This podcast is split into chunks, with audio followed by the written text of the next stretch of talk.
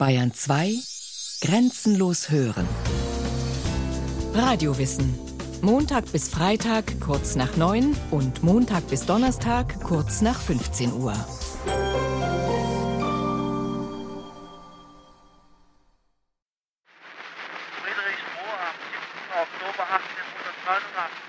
Friedrichsruh am 7. Oktober 1889. Nur zu erahnen sind die Orts- und Zeitangabe. Trotz aller Bemühungen moderner Technik, es rauscht und knackst. Denn zu hören ist eine sogenannte Edison-Walze mit der einzigen bekannten Aufnahme der Stimme Otto von Bismarcks. Gefunden wurde sie im Archiv des amerikanischen Erfinders Thomas Alva Edison. Eine Sensation. Beendet sie doch zum Beispiel die populäre Legende, Bismarck habe mit einer Fistelstimme gesprochen. Selbst der kaum verständliche Rest der Aufnahme, die Bismarck einem Firmenrepräsentanten von Edison 1889 erlaubte, zeigt, die Stimme ist nicht unnormal hoch. So, wenn er rät, treibe alles in Maßen und Sittlichkeit, namentlich das Arbeiten, dann aber auch das Essen und im Übrigen gerade auch das Trinken. Treibe alles mit Maßen und Sittlichkeit, namentlich das Arbeiten, dann aber auch das Essen,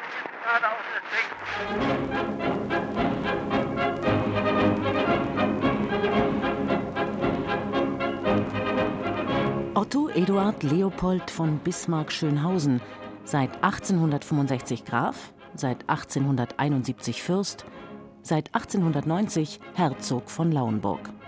Geboren am 1. April 1815 in Schönhausen, gestorben am 30. Juli 1898 in Friedrichsruh bei Hamburg. Landwirt, Abgeordneter, Diplomat, Ministerpräsident von Preußen, Bundeskanzler des Norddeutschen Bundes, Reichskanzler und eine historische Figur, wie es sie in Deutschland wenige gibt. Als Person der deutschen Geschichte ist er ja in vielen Köpfen drin nicht? und auch mit sehr unterschiedlichen Betrachtungsweisen. Professor Lothar Gall, Historiker und Bismarck-Biograf.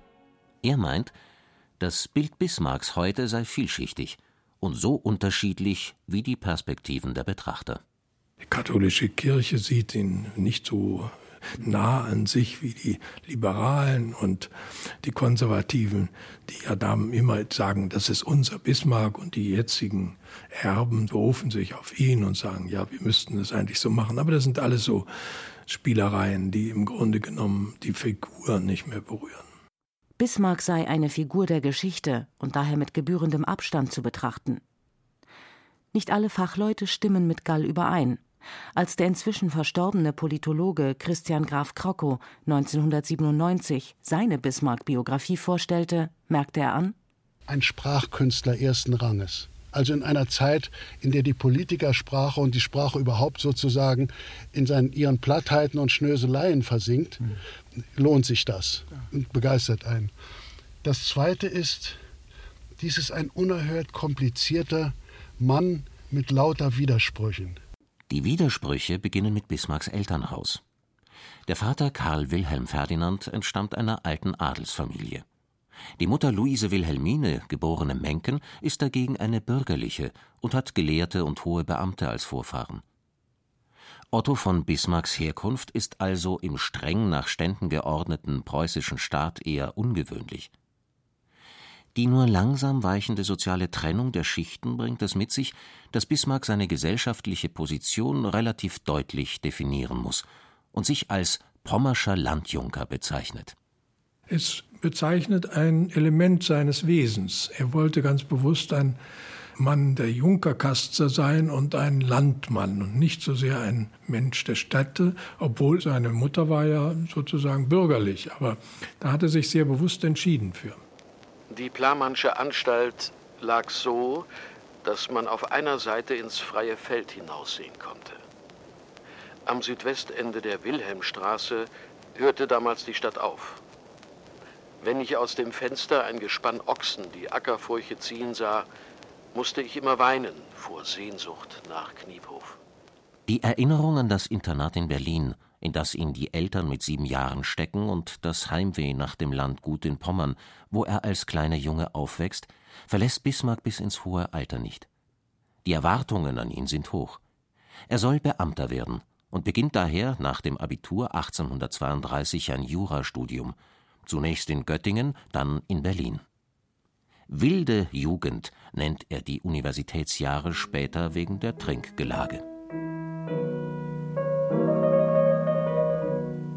Bismarck merkt bald, das Dasein als Beamter entspricht nicht seinem Naturell. Aus seiner ersten Stellung in Aachen flieht er, absolviert seinen Militärdienst und übernimmt mit 24 Jahren als Landwirt das väterliche Gut. Lothar Gall es sind natürlich die Umstände, dass er da nicht recht vorankommt und deswegen darauf dann sehr, sehr bewusst in den anderen Weg geht und sagt, ich bin ein Junker und will den Beruf eines Junkers betreiben. Aber das hat dann ja nur eine Zeit gedauert. Aber dann kamen Umstände dazu, die ihn in die Politik brachten, die er nicht geplant hat. Also er hat da keinen Lebensplan gehabt, der sozusagen in die Richtung ging, noch in die Richtung, sondern er hat sich da eigentlich von den Umständen treiben lassen. Die Umstände, die ihn in politische Ämter bringen, ergeben sich in den Jahren vor 1848, als in ganz Deutschland die Vertreter konservativer und liberaler Ansichten heftig um die Macht kämpfen.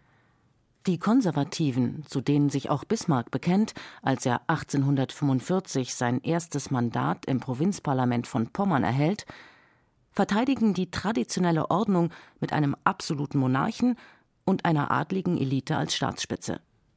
Die Liberalen dagegen befürworten eine politische Kontrolle durch ein gewähltes Parlament und mehr Rechte für Bürger, Handwerker und die rasch wachsende Schicht mittelloser Arbeiter.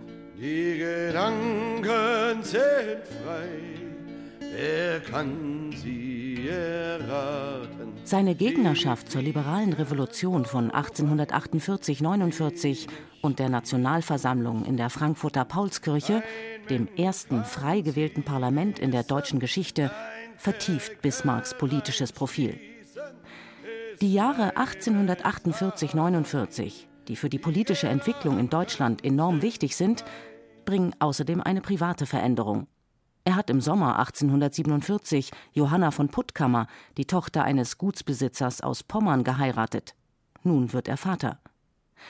Seinem Bruder schreibt Bismarck kurz nach der Trauung im Übrigen glaube ich, ein großes und nicht mehr erhofftes Glück gemacht zu haben, indem ich ganz kaltblütig gesprochen eine Frau von seltenem Geist und seltenem Adel der Gesinnung heirate. Dabei liebenswürdig, sehr und facile à vivre, wie ich nie ein Frauenzimmer gekannt habe. Natürlich damals die Verhältnisse einer Frau zu einem Mann war gänzlich andere, als wie sie uns heute vorstellen, aber sie war halt ganz für ihn auch Partei, immer allem, wenn er Feinde hatte und so, dann war das doppelte Feinde für sie. Aber ihr Verhältnis war sehr geordnet. Dann nebenbei hatte er nicht so furchtbar viele Beziehungen, hatte auch gar nicht die Gelegenheit dazu, muss man sagen. So sehr habe er sich von der Politik vereinnahmen lassen, meint der Historiker Lothar Gall. Er betont, Bismarck habe sich in dieser Lebensphase nicht nur privat selbst gefunden, sondern auch politisch. Die heftigen politischen und später auch militärischen Konflikte um das Paulskirchenparlament machen ihn als wortgewandten Agitator für Preußens Interessen bekannt. Freunde wie Gegner erkennen, er verfügt wie kaum ein anderer Politiker seiner Epoche über die Fähigkeit, Sachverhalte rhetorisch zuzuspitzen. Das gilt auch für Preußen. Ich suche die preußische Ehre darin, dass Preußen vor allem sich von jeder schmachvollen Verbindung mit der Demokratie entfernt halte, dass Preußen nicht zugebe, dass in Deutschland etwas geschehe ohne Preußens Einwilligung, dass dasjenige, was Preußen und Österreich nach gemeinschaftlicher, unabhängiger Erwägung für vernünftig und politisch richtig halten, gemeinsam ausgeführt werde. Das ist sicher ein ja, das ist sein großes Talent gewesen, dass er immer sagte, diesen Punkt will ich erreichen und den nächsten und darum alles andere ist sozusagen nebensächlich. Betont königstreu, betont preußisch. Diese politische Haltung verschafft Bismarck 1851 den wichtigen Posten des Gesandten seines Landes beim Bundestag des Deutschen Bundes in Frankfurt am Main. In dem Gremium, eine Art Rat aller Territorien des ehemaligen Heiligen Römischen Reiches deutscher Nation, muss Preußen seine Interessen vor allem gegenüber der Großmacht Österreich verteidigen. Bismarck erweist sich dabei als flexibler und taktisch geschickter Diplomat. Er behält den Posten daher bis 1859, wird dann preußischer Gesandter am Zarenhof in St. Petersburg und 1862 für kurze Zeit in Paris. Lothar Gall ich persönlich meine, man kann das alles nicht so als Stufen einer Laufbahn sehen, sondern bedingt durch die zeitlichen Umstände, wo also die allgemeinen Verhältnisse ihn nach oben trugen, ohne dass er das bewusst betrieb. Deswegen würde ich immer sagen, ein großer Mann oder überhaupt eine Persönlichkeit ist immer ein Produkt der Zeit.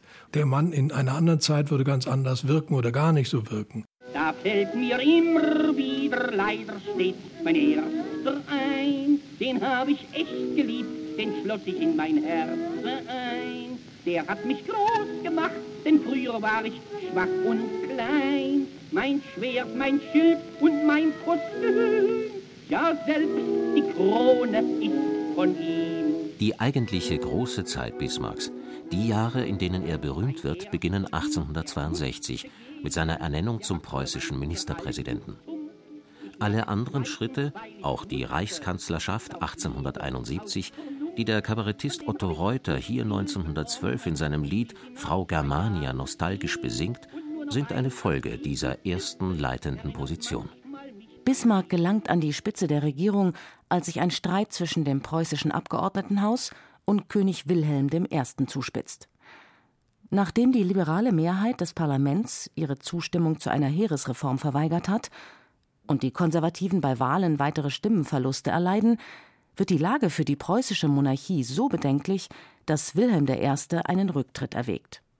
Seine Ratgeber drängen ihn, stattdessen Bismarck aus Paris nach Berlin zu rufen und ihn gegen eine liberale Parlamentsmehrheit zum Regierungschef zu ernennen. In seinen Memoiren schreibt Bismarck, er habe Wilhelm damals erklärt, ich fühle wie ein kurbrandenburgischer Vasall, der seinen Lehnsherrn in Gefahr sieht. Was ich vermag, steht Eurer Majestät zur Verfügung. Und das hat ihn in dem Innersten so überzeugt, dass er sagte, das ist jemand, der dem alten Königsgedanken folgt, der sich als Vasall eines Königs findet und nicht als Politiker in einem sehr großen Systemen drin. Und das hat er einerseits natürlich geschickt gemacht, andererseits aber auch empfunden, so dass er der Vasall eben des Königs sei. In den ersten Jahren wird Bismarck oft nur Konfliktminister genannt, weil er gegen den Widerstand des Parlaments Entscheidungen trifft, dabei auch die Verfassung ignoriert, die Presse- und Meinungsfreiheit einschränkt und ohne einen gültigen Staatshaushalt Preußens Geschäfte führt. Eine Strategie der Zermürbung, die funktioniert, weil er als Ministerpräsident einzig vom Vertrauen des Königs abhängig ist. Der Opposition erklärt er in zynischer Offenheit, in der Politik achteten die Akteure nur auf die Macht, und über die großen Fragen der Zeit entschieden keine Mehrheiten, sondern Blut und Eisen.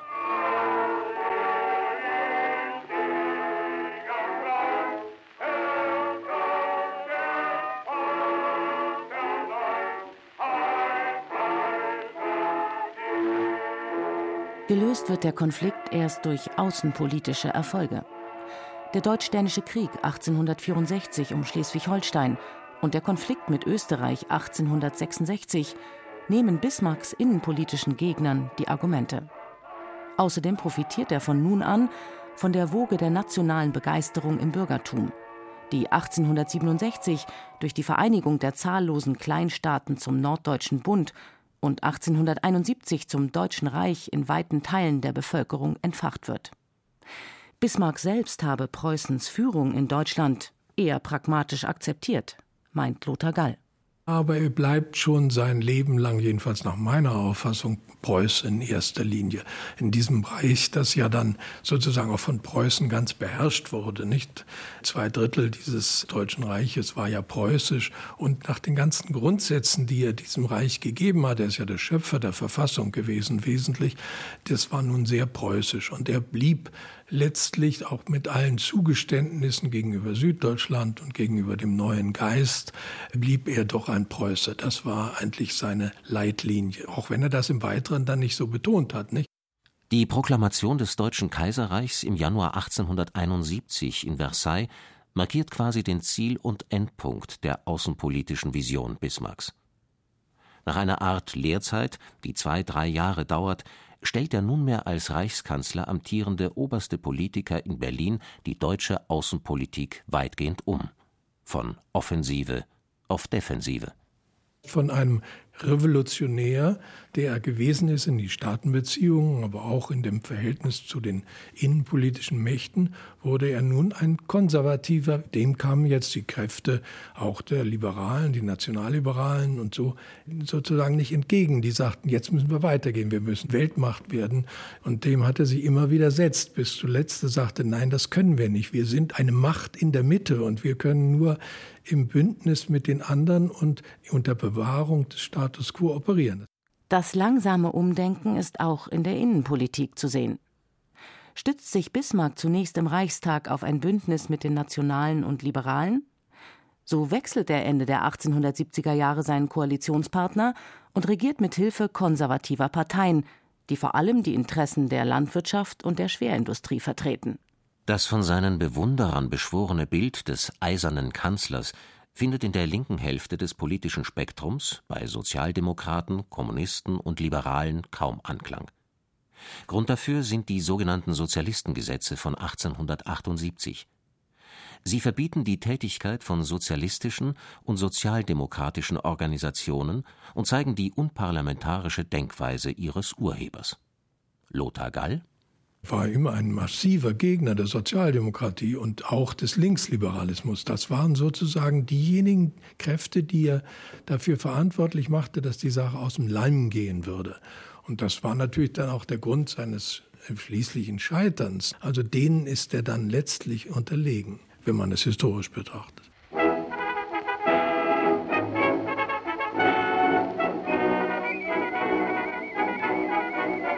Verbieten, verfolgen, unterdrücken. Die Sanktionsmöglichkeiten, die Bismarck im Kampf gegen die aufkommende politische Vertretung der Arbeiterschaft versucht, bleiben letztlich ohne Erfolg. Auch die Einführung einer Renten- und Krankenversicherung, bis heute Grundlage unseres Sozialversicherungssystems, kann den Aufstieg dieser Parteien, vor allem der SPD, nicht verhindern. Die sozialen Unterschiede im Land sind zu groß. Zu leicht finden Gewerkschaften und Politiker Zuspruch im Arbeitermilieu auch in der populären Musik wie diesem Sozialistenmarsch. 1888 stirbt Kaiser Wilhelm I. Sein Sohn Friedrich ist todkrank und er liegt nach drei Monaten einem Krebsleiden. So gelangt Wilhelm II. auf den Thron. Ein junger, ehrgeiziger Monarch, der sich nicht vom Repräsentanten einer anderen Generation in die Regierungsgeschäfte hineinreden lassen will. Im Frühjahr 1890 forciert er mit Hilfe einiger Befehle und Anordnungen den Rücktritt Bismarcks von allen seinen Ämtern. Dieser schreibt: Wenn ich jetzt zurückblicke, so nehme ich an, dass der Kaiser während der 21 Monate, da ich sein Kanzler war, seine Neigung, einen ererbten Mentor loszuwerden, nur mit Mühe unterdrückt hat, bis sie explodierte. Er hat bis letzt gekämpft darum, auch um sein Amt und wann er es je hätte aufgeben wollen, das ist ganz undeutlich. Hat im Gegenteil ja versucht, seinen Sohn als seinen Nachfolger da zu etablieren äh, und sowas wie eine kleine Dynastie neben der großen mit den Hohenzollern aufzubauen. Nein, amtsmüde wurde er überhaupt nicht. Er ist dann richtig rausgedrückt worden von Wilhelm, der sagte, es muss was Neues kommen und es gab ja kaum noch jemand, der seine Stimme für Bismarck zum Schluss 1890 hob. Bismarck überlebt seinen Sturz noch mehr als acht Jahre. Eine bittere Zeit. Seine Gesundheit lässt nach, seine Frau stirbt. Das Verhältnis zu Kaiser Wilhelm II. ist so zerrüttet, dass dieser ihm zwischenzeitlich sogar mit einem Hochverratsprozess droht. Doch wenn der Altkanzler reist, schlägt ihm überall im Land Bewunderung entgegen. Man errichtet ihm Denkmäler.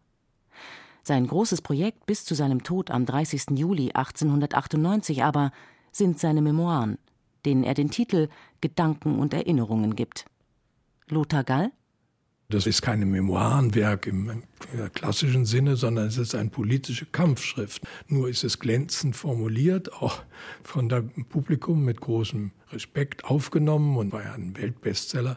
Der Tod macht Otto von Bismarck vollends zum Riesen unter den deutschen Politikern. Seine Nachfolger als Reichskanzler müssen sich an seinen Erfolgen messen lassen und schneiden schlecht ab. Die Bismarck-Verehrung in Deutschland zieht sich bis über den Ersten Weltkrieg bis in die Weimarer Republik. Am Bismarck-Turm in den Müggelbergen bei Berlin fand am Abend des 1. April die Feier der nationalen Verbände statt. Auch der Diktator Hitler versucht von 1933 an, die historische Person für seine Zwecke zu benutzen. Es werden Analogien gezogen. Vom Widerstand der demokratischen und sozialistischen Kräfte im Reich gegen Hitler zu den Konfliktjahren der Regierungszeit Bismarcks und dessen späterem Erfolg. Diese Wochenschau lässt Propagandaminister Goebbels zu Wort kommen. Dass sich die Jugend der Reichshauptstadt, von der man einmal sagte, dass sie rot sei und rot bleiben werde, um dieses Ehrenmal eines großen Toten versammelt, um ihm und seinem historischen Vermächtnis ihre Huldigung zu Füßen zu legen. Heil! Das Ende ist bekannt. Erst in der Bundesrepublik und in der DDR wird die Person Bismarcks nicht mehr zu politischen Zwecken benutzt. Der Kanzler Helmut Kohl lässt zwar eine Otto von Bismarck Stiftung gründen, die dessen Schriften wissenschaftlich erforscht, aber Lothar Gall meint, daraus dürfe man nicht folgern, Politiker der Nachkriegszeit sähen sich in Bismarcks Fußstapfen. Da gibt es keinen, der eigentlich in dieser Tradition stand. Man hat dann befragt, also mich mal von der Presse oder sowas, wie sehen Sie denn Bismarck und Kohl? Ich habe damals schon gesagt, haben auch eigentlich die Historiker immer gemeint, das ist nicht gar nicht vergleichbar. Eine Politiker ist mit dem anderen überhaupt nicht vergleichbar.